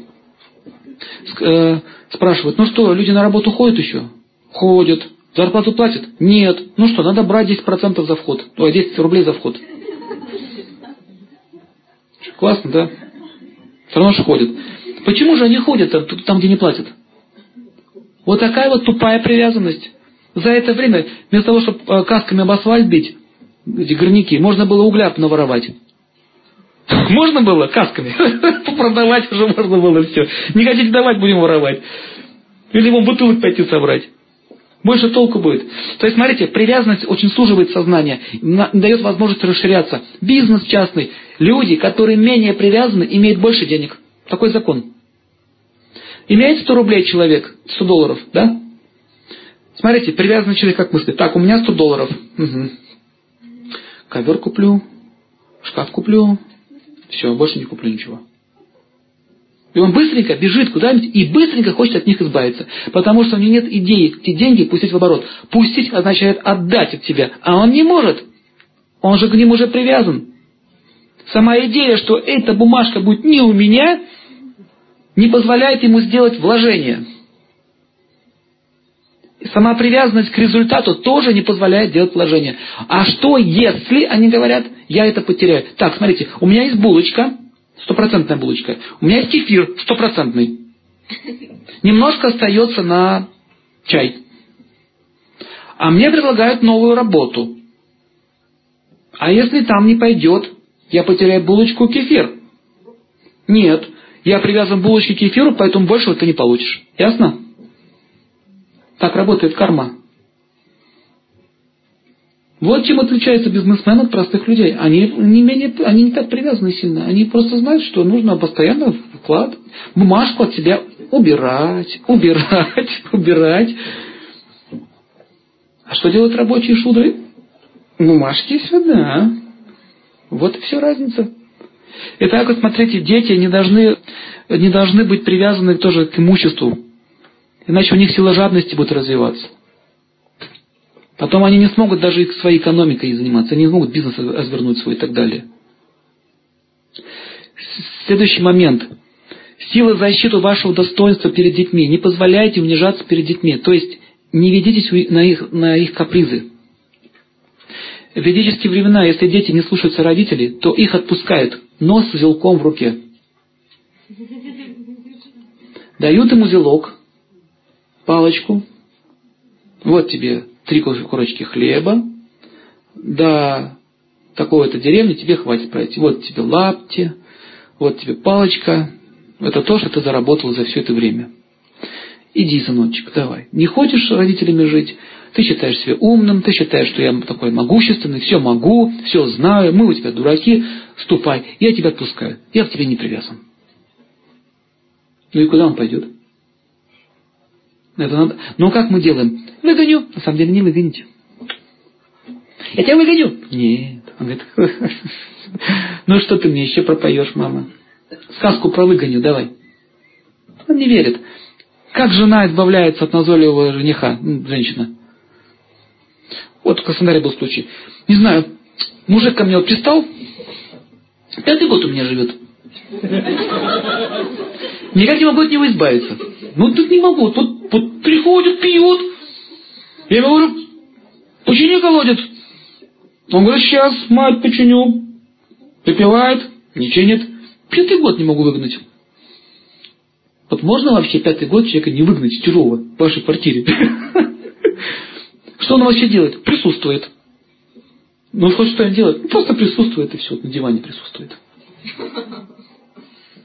Она привязана к нему. Поэтому не реагирует. Она его, все, я кольцо, все, уходи, дверь открывает, уходи, подожди, немножко. Да, надо полежать. Уходи. он не уходит. Встречались с такими явлениями? Потому что он знает точно, что это маскарад, цирк. Сердца-то этого нет. Привязанность держит. Пусть мужчина хоть такой, хоть пьяненький, но что присутствовал, просто присутствовал. Уже хорошо на душе. Как экспонат стоит, хорошо. Смотрю и легче становится. Вроде не одна. Понятно? И пока он будет там присутствовать, другого нормального не будет. То есть сила привязанности даже не позволяет женщине нормально выйти замуж. За нормального другого человека. Не пьяненького, а трезвенького. Со всеми удобствами. То же самое с женщиной. Мужчина привязывается к женщинам, хотя она явно издевается над ним, но она очень привязана к ней, будет терпеть. Так вот, чтобы детей избавить от такого будущего, их с детства нужно учить непривязанности. Как только началось, это мой, это моя квартира, это мой дом, со стоп, сыночек, доченька, это не твое. Чего тут твое? И не мое. Вообще-то это весь мир Богу принадлежит. Понимаете? Земля тоже Богу принадлежит. Мы здесь просто гости. Временно занимаем это место. То есть борьба с я, мне и мое. Это дает, э, следующее, что дает силу непривязанности? Способность быть правдивым, уже говорили. Привязанность к деньгам дает вранье. Привязанность к положению вам тоже придется врать, если очень привязаны. Привязанность к сыну дает грубость со стороны сына. Сынок, почему ты так грубишь? Потому что куда ты денешься? Вот и все. Он, он не может понять ту идею, что мать может в конце концов от тебя отказаться. Раньше считалось самое страшное, когда родители отказывались от своих детей. За какие-то грехи тяжкие. Это считалось самое страшное наказание. У нас это не считается. Итак, непривязанность дает трезвое мышление. Это значит, что родители не играются в родителей, а помогают детям учиться жить. Непривязанность это означает отсутств... не означает отсутствие любви. Наоборот, любовь. Это самая настоящая любовь. Мы, мы боремся с его недостатками. Но мы, люди предпочитают видеть в сыне что? То, что я хочу видеть. Остальное мы не видим. Я вам расскажу такой пример. Когда когда дети вырастают в таком стиле, он становится незащищенным. Вот пример с Александром Македонским. Практически его, его мать сделала его великим человеком. Это заслуга его матери. Пока Филипп, отец его, пьянствовал и развратом занимался, кутил, она его воспитывала. Как она его воспитывала? Он спрашивал отца, ой, матери, почему отец так себя ведет? Ему было стыдно своего отца, потому что вроде как он царь. И все как бы насмехались над ним. И однажды он поссорился с отцом, когда он был уже таким ну, лет ему 16 было. Он говорит, отец, прекрати, говорит, в пьяном виде появляться, говорит, на, ну, на двор. Почему, говорит, я вижу, говорит, эти ухмыляющиеся, говорит, лица твоих этих придворных. Они просто ухмыляются. Ты себя, говорит, не уважаешь. Он сказал ему там, там ты щенок, там, как ты можешь отцу. Они подрались прям перед, перед всеми. Такой был в истории Александра Македонского. И он очень был разочарован, ушел к себе в палату и рыдал. И мать к нему пришла и говорит, ты не должен так с отцом вести себя. Если ты хочешь, если ты хочешь вернуть честь отцу, стань великим отцом сам и стань великим царем. И потом ты можешь сказать, что мой отец был Филипп. Понимаете, какая идея? Она, не, она сама знала, что он пьяница, что он дебашир. Но мать никогда не позволяла так себя вести. Видите, что она сделала? Она нашла ход. В этом случается долг матери. Даже если отец чудит, чудит, она не должна критиковать его. Если, если бы она сказала ему, что да, твой отец пьянь, представляешь, что с ним было? Вот с тех пор, как сам Македонский, он говорил, что мать меня толкнула к этой идее стать великим царем. Это был мотив, его внутренний скрытый мотив. И, и он говорит, мамте, что мне нужно сделать, чтобы стать великим царем? Для начала ты должен научиться стратегии. Как это сделать? Отец, да, научит. Но я не могу у него учиться. Я не, я не люблю его, я не хочу его с ним видеть, его видеть. Нет, отец тебя научит. Может быть, он и пьянствует, может, он ведет себя неподобающим образом. Но он хороший воин. Он, он провел в походах большую часть твоей жизни. Ты не можешь это откинуть? Пожалуйста, пойди к отцу и попроси у него прощения, пускай он тебя обучит. Он так и сделал. И отец стал его обучать. Он обучал его воинскому искусству, как строить фаланги, как использовать различные виды оружия, ну, как что положено царям. И когда он закончил обучение, э, там произошел переворот, попытка переворота, и отца убивают на арене прямо. И пытались даже убить Александра. И мать его спасла. Она как его спасла? Она вовремя с помощью определенных политических манипуляций быстренько возвела себя на престол и взяла бразды правления в свои руки. И говорит, смотри, говорит, сынок, смотри, сынок, что значит малодушие, говорит, царя. Пока, говорит, мужчина пьянствует, мы чуть, мы чуть царство, говорит, не потеряли. Никогда, говорит Александр, не пей. На завет ему дал, она дала ему. Если, вот, и она, она расправилась очень жестоко с этими смутьянами, которые пытались сделать переворот и убили ее мужа. И вот с тех пор Александр, он, он, у него такая привычка была, он никогда, нигде, когда он уже шел по Европе, ну, по, завоевывать эти страны, когда он шел, он никогда не расслаблялся. Это он запомнил от своей матери. Более того, она постоянно писала ему письма. «Сынок, помни, говорит, завет. Чрезмерное наслаждение приведут к гибели. Никогда, говорит, не ведись на женщин и никогда, говорит, не слушай, говорит, завистливых советников». То есть практически войну вела она. Он делал все, что говорила ему мать. И вот результат. Победа была. В 23 года он завоевал полмира. Просто потому, что когда-то она защитила честь своего отца, его отца. Не будь таким. Прославь своего отца. Верни ему честь. Классика, да? И когда он победил, очень известный исторический факт, он, когда победил, он на белом коне, значит, вот так вот, ну, стал на дыбы и, и, и закричал, запомните, я Александр Великий, сын Филиппа. Больше, чтобы никто из вас не улыбался и не видел этих вот оскалов. Любой, кто еще улыбнется, пусть пойдет ко мне и скажет, что я не сын Филиппа. Все. Его на ура подняли. Его все уважали, его все почитали. Филипп пошел в историю, хотя он был такой не совсем праведный человек. Вот так вот с помощью правильного воспитания э, мать может помочь своему сыну. Это, это вот ответ на вопрос, кто сейчас воспитывает ребенка, мальчика без отца.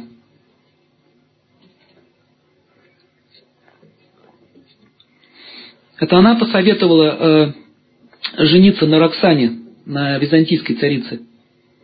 Хотя она была другой национальности. Все греки были против. Мать сказала, сделай так, и ты завоюешь Персию без меча, без войны. И он сделал так. И действительно, Персия была вся его. И его армия пополнилась персами сразу. Он пошел еще дальше. Просто советы матери. То есть вывод какой? А, всю дорогу она, она завоевывала авторитет перед ним. А потом она могла уже им давать нужный совет. Это то, о чем мы с вами говорили. В те времена женщины знали, как воспитывать детей. Кстати, то же самое было и с Самсоном. Та же самая история. Помните историю с Самсоном? Значит, Самсон родился э, в библейские времена, он был сыном солнца. По предсказанию он должен был явиться герой в Израиле, который освободит их из рабства. И мудрецы предсказали это, и это сбылось. Родился вот этот ребенок, назвали его Самсоном. Ему этот голос неба прозвучал, назовите их Самсоном. И ему еще голос неба сказал, не стригите ему волосы никогда. В волосах у Самсона была сила. И вот в возрасте 15 лет, э, когда он помогал убирать рожь, все заметили, что он брал вилы, втыкал сток сена, вот этот огромный сток поднимал один. То есть заметили, что у него необычайная сила. И в это время там филистимляне, они завоевали территорию, они набеги такие делали, как в свое время татаро-монголы на Русь. Значит, там были девушки, которые все это тоже э, работали с этой пшеницей. Они приехали, увидели эти девушки, решили поглумиться над ними. Там было, по-моему, около 200 всадников. Вот они слезли своих коней и пытались их изнасиловать. А он был тогда еще мальчик, ну что, 15 лет. Они закричали, говорят, помогите, помогите, кто-нибудь. И он так растерялся, и он не знал, что делать. И тут вот эта ярость его охватила, что его собственных так, односельчан, подруг так вот над ними надругается. И он просто подошел к одному, толкнул, и он упал вместе с конем. И он понял свою силу. И он начал еще убить. В общем, он убил их всех. Всех 200 человек. Один. Да, какой-то кость он нашел. Костью. Одним ударом шибал несколько человек сразу. И этот слух дошел до царя филистимлян. Сказали, что Самсон обладает какой-то силой странной. И я не буду всю историю рассказывать. Идея в том, что когда он отправился уже с миссией, он собрал большую армию, пошел на филистимлян, говорит, я все-таки завоюю всех. И рабство будет уничтожено. И царь филистимлянский, он понял, что нужно делать. Он понял, что там мистика стоит за этим. Он отправил Далилу, проститутку. То есть они изучали его очень долго, враги, шпионили за ним. И один из этих, этих шпионов, заметил, он неровно дышащим, то есть ведется на них. И он это сообщил царю Филистимлянскому. Он говорит, отлично, посылаем Далилу. Она должна в него влюбить себя, и мы узнаем, в чем его сила. И эта история дальше как разворачивалась. Она влюбила его в себя, и так получилось, что она тоже в него влюбилась. Как это обычно бывает. Но у него была задача узнать, в чем его сила. И однажды он проболтался. Когда они в постели лежали, он проболтался. Что у меня волоса, говорит, сила. Я знаю, что мои предки мне сказали, был голос неба, что не стычь мои волосы. Поэтому я никому даже не позволяю прикасаться к волосам. Скорее всего, там моя сила. Она его очень усыпила его, когда он уснул, она ножом срезала его волосы. Причем это сделала с большим нежеланием. Причем она договорилась с царем филистимлян, что они не, не причинят ему вреда. Но они обманули. И ее тоже. В общем, кончилось чем? Они выкололи ему глаза, изуродовали его тело ножами, говорит, изрезали все лицо, то, что он долила в него влюбился чтобы, ну, там интриги, свои амбиции были. И он сидел в этой клетке, потом филистимляне напали на, на их город, разорили его, убили всех жителей. И мать взяла посох и пришла к нему пешком. В, в те времена мать пускали к своему сыну, даже если он враг. Представляете, какие были люди? Она пришла к нему, говорит, сынок, подойди ко мне. Самсон услышал голос матери, и он стал плакать, говорит, мама, мама, говорит, что я натворил? Она, перестань хлюпать и ударила его по щеке, подщечину ему дала, смачную. Он говорит, мать, их побои ничто, говорит, по сравнению с твоей подщечиной.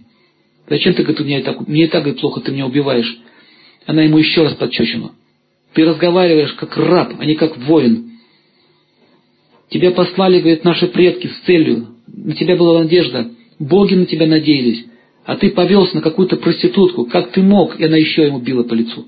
Ты негодяй. Я отказываюсь от тебя, как от сына, если ты не вернешь честь и достоинство нашей семьи.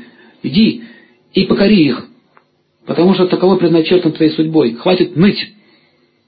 Классно? И тогда вот после этого случая мать она ушла.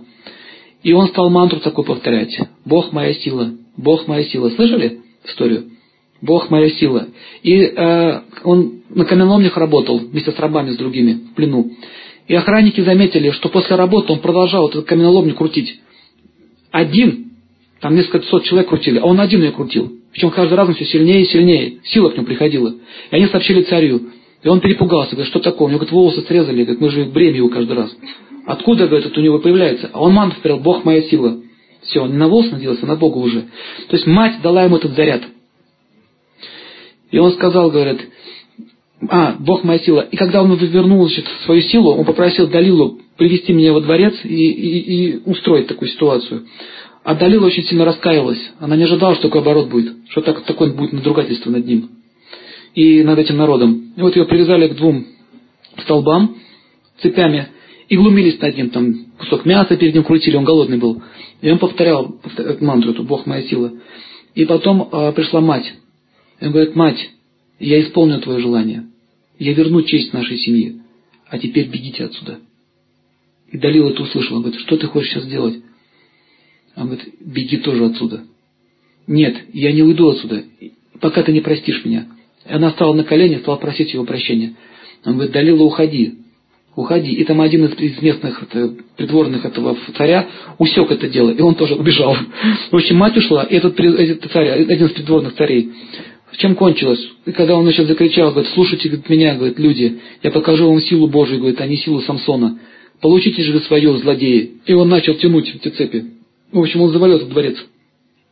Весь дворец завалил полностью. Там, там всю, и всю армию завалил. Потом он вышел с цепями и вот так шел, с колонны все так бросал. Разрушил весь город. Самсон вошел в историю. Это, это, это абсолютный факт, не легенда. Вот он, будучи слепым, и когда он уже упал в конце, и на него эти камни лежали, он, значит, умирал. И мать с этой Далилой его нашли, вытащили его, и он говорит, мать, я уйду только в том случае, если ты простишь меня. Вот тогда она его поцеловала и стала нежно обращаться к нему, как, как к сыну. Ты сынок, там, ну, появилось свои чувства уже, чувство любви материнской. То есть в чем идея заключается? Если видите, что ребенок заблуждается, мать должна быть очень, ну, стойкой в этом отношении но не означает, что она сухарь по жизни.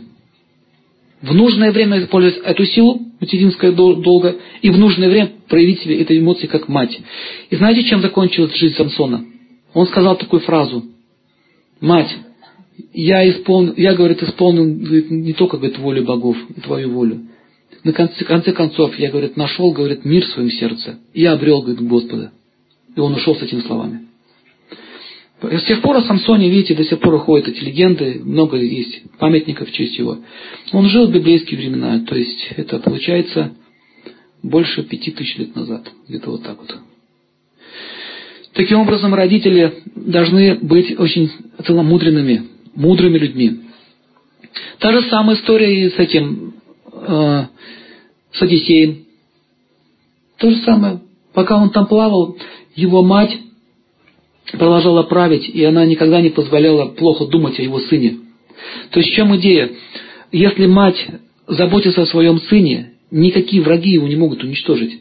Если она дала, вложила в его сердце силу благочестия. Таким образом, давайте мы рассмотрим, какие бывают виды любви.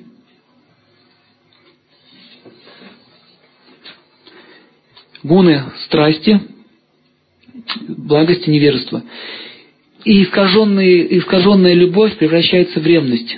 Давайте рассмотрим эти моменты. Ревность мужа возникает, когда мать привязана к ребенку. То есть она разговаривает только с ним, все эмоции только ему, и муж, муж чувствует дефицит общения. Это означает, что мама увлеклась чрезмерно. Забыла, что кроме ее ребенка еще есть окружающие люди, которые тоже, тоже нуждаются в любви. Кто замечал такие, такие явления? Что очень тяжело становится. Я однажды с такой девушкой разговаривал, у нее ребенок был на руках. Я вот с ней разговаривал, я заметил, что она меня не слышит. Она так очарована своим ребенком. Она просто тебя не слушает. Очень было неприятно. То есть ты ничто. Тебя нет, ты пустое место. Но люди, которые не могут контролировать свои чувства, они начинают открыто ревновать. Претензии предъявлять. Таким образом, полно примеров. Э, мать, которая имеет ребенка, должна понимать, что другие члены семьи должны не забываться. Чаще всего э, в ревность впадают еще старшие дети по отношению к младшим. Потому что раньше он был любимый, а теперь он нелюбимый. Они начинают ревновать к малышу. У них начинаются проблемы между собой, разборки. Мать никогда не должна иметь любимчиков, правило. Отец тоже не должен иметь любимчиков. Все все любимы одинаково. И чтобы не было ревности к младшим, нужно младшего учить служить старшим. Даешь конфету младшему, вот иди угости сначала старшего брата, потом старшую сестру, потом уже сам съешь. Вот в таком стиле. Но если ему в первую очередь, если он маленький, ему в первую очередь, то все остальные будут э, ревновать. Также старики могут ревновать детям. Вы заметили, что старики впадают в такое детство? Знаете, с чем это связано?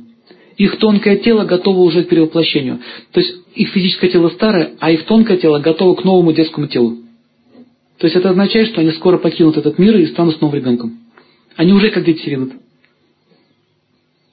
А физиологи не могут это понять, почему у них такое детское поведение у стариков. Они такие же обидчивые, такие же наивные. Все, дитё. Итак, особенно старикам нужно много уделять внимания. Что старый, что малый, одно и то же. Нет никакой разницы. Разница. А мы, пытаем, а мы продолжаем дальше относиться к ним как вот к какому взрослому, здоровому человеку. Ну, не означает, что все мы такие разматики, но у них такие же желания, как у детей. Им тоже хочется внимания и заботы. Но стариков не любят, потому что тело неприятное. Маленькие тело приятное. И старики начинают вредничать. Это самая большая проблема. Дети вредничают, им прощается, а старикам не прощается. Самые, самые противные вредины это старики, запомните. Они делают, вот бабка вредная, это все. Как избавиться от вредной бабки? Пишите правила. Чаще говорите ей хорошие слова, дарите ей подарки, целуйте ее в щечку. Если мужчина особенно нужно. Она растает и будет вашей мамой сразу же. Женщин нужно еще больше целовать щеки. Жене. Если будете часто бабушку целовать, вас неправильно поймут.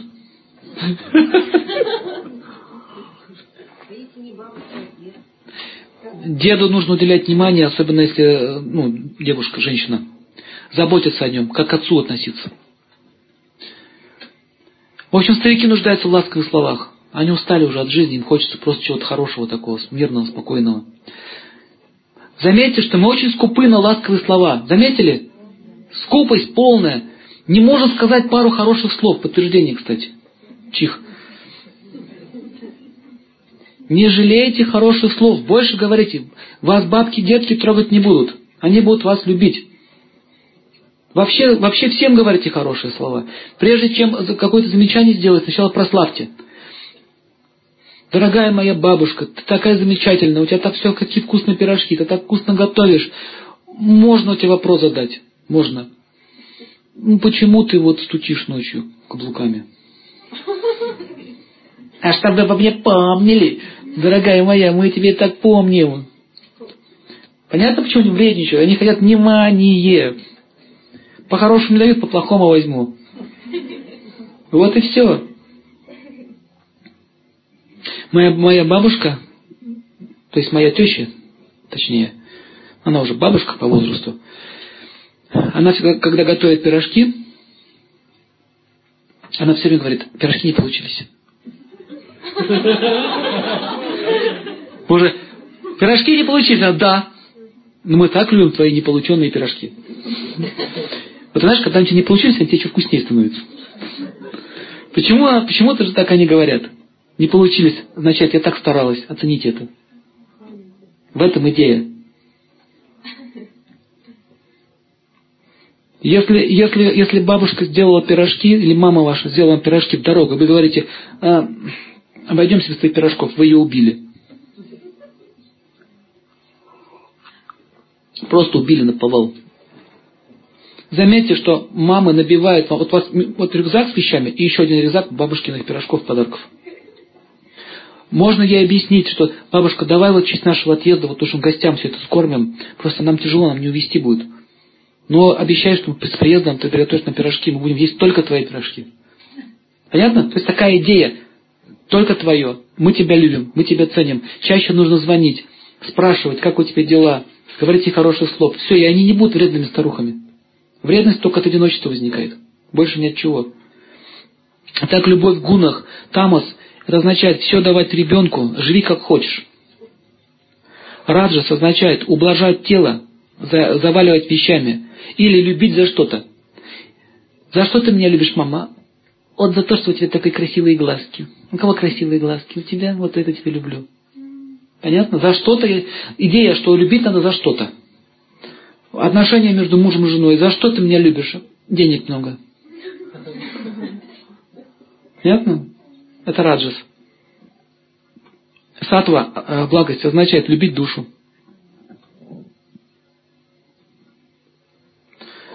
Никогда э, отец и мать не должны заявлять, что моя дочь какая-то недоделанная или некрасивая.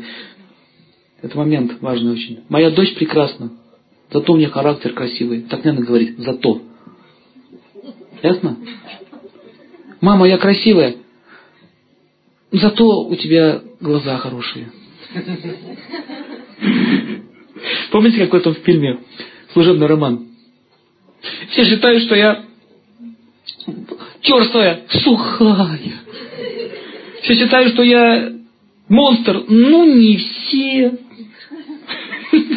То есть ты монстр. Но не все так считают. Мы вас любим где-то там, глубоко, очень глубоко, очень глубоко там любим. Успокаивал, да? Не надо, просто помолчите, не надо меня успокаивать.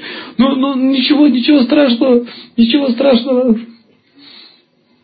Все считают, что я без, без это, бессердечно сердечный, бесчеловечно человечный, мокрый, а сухая мокрый.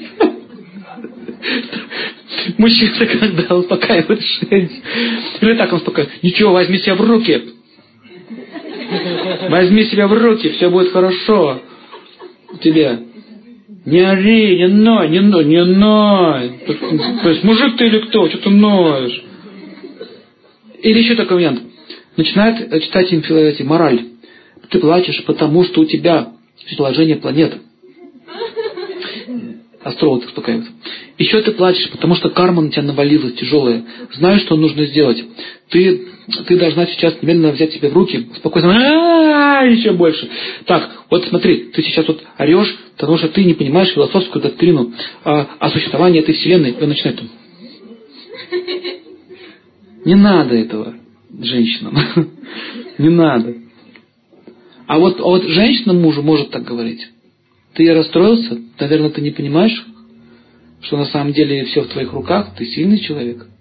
Это просто минутная слабость. Я же верю в тебя. Я верю в тебя. Ты наша защита и опора. Мы тебе поможем. Ты наш капитан. Такая идея. Таким образом, видите, мужчину и женщину нужно правильно успокаивать. Мальчика также нужно успокаивать. Вот какие слезы. Ты когда-нибудь видел, что Брэмбо плакал?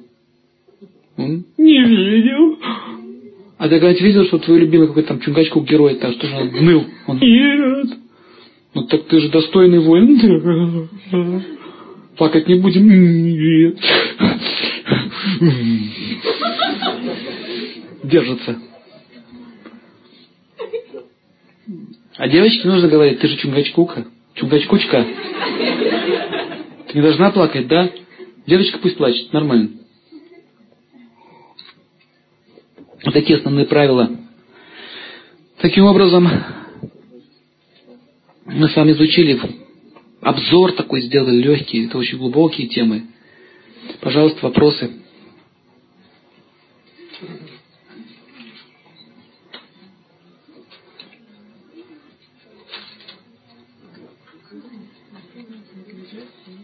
Есть вопросы? Если ребенок маленький, два года к чему-то привязан, хочу это, естественно. Два года? До пяти лет давайте все, что он хочет. Нет, нет, это, вот послушайте, до пяти лет не пытайтесь его объяснять и воспитывать, там ничего он не соображает, вообще, ноль. Разум, разум полностью закрыт. Вы просто травмируете его психику и все. Он не понимает, что такое хорошо, что плохо. После пяти лет уже начинаете потихонечку уже его ограничивать. В Аюрведе так написано. Отвлекайте его, давайте какие-то игрушки, пускай он как-то дитя чешется. Не понимает. Будь он оказывается, он не будет понимать, почему ему не дают. Ну так вот Аюрведа советует.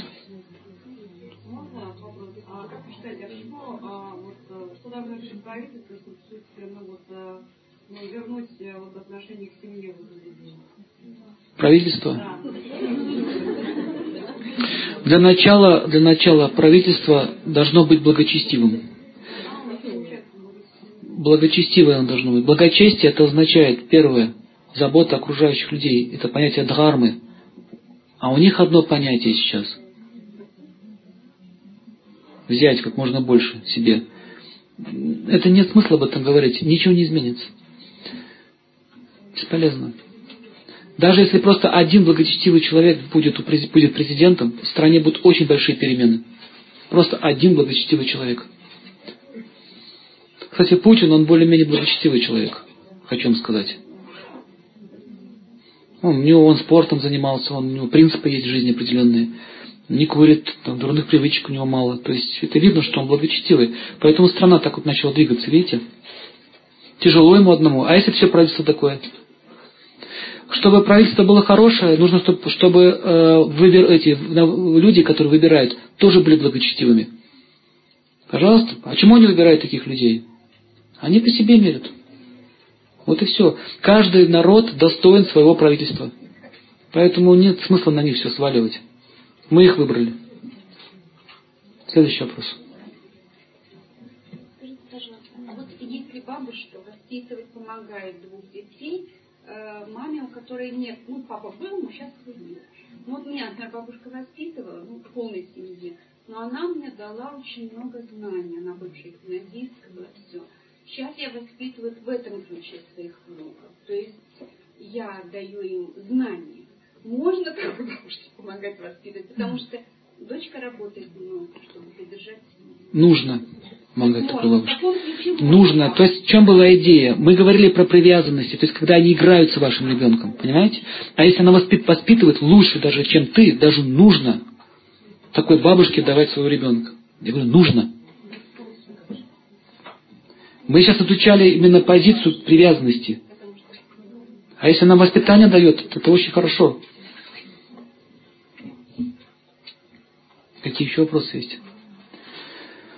Ну ладно, если вопросов нет, тогда сейчас мы с вами сделаем перерыв, и минут через 10 посмотрим какой-нибудь ментальный фильм.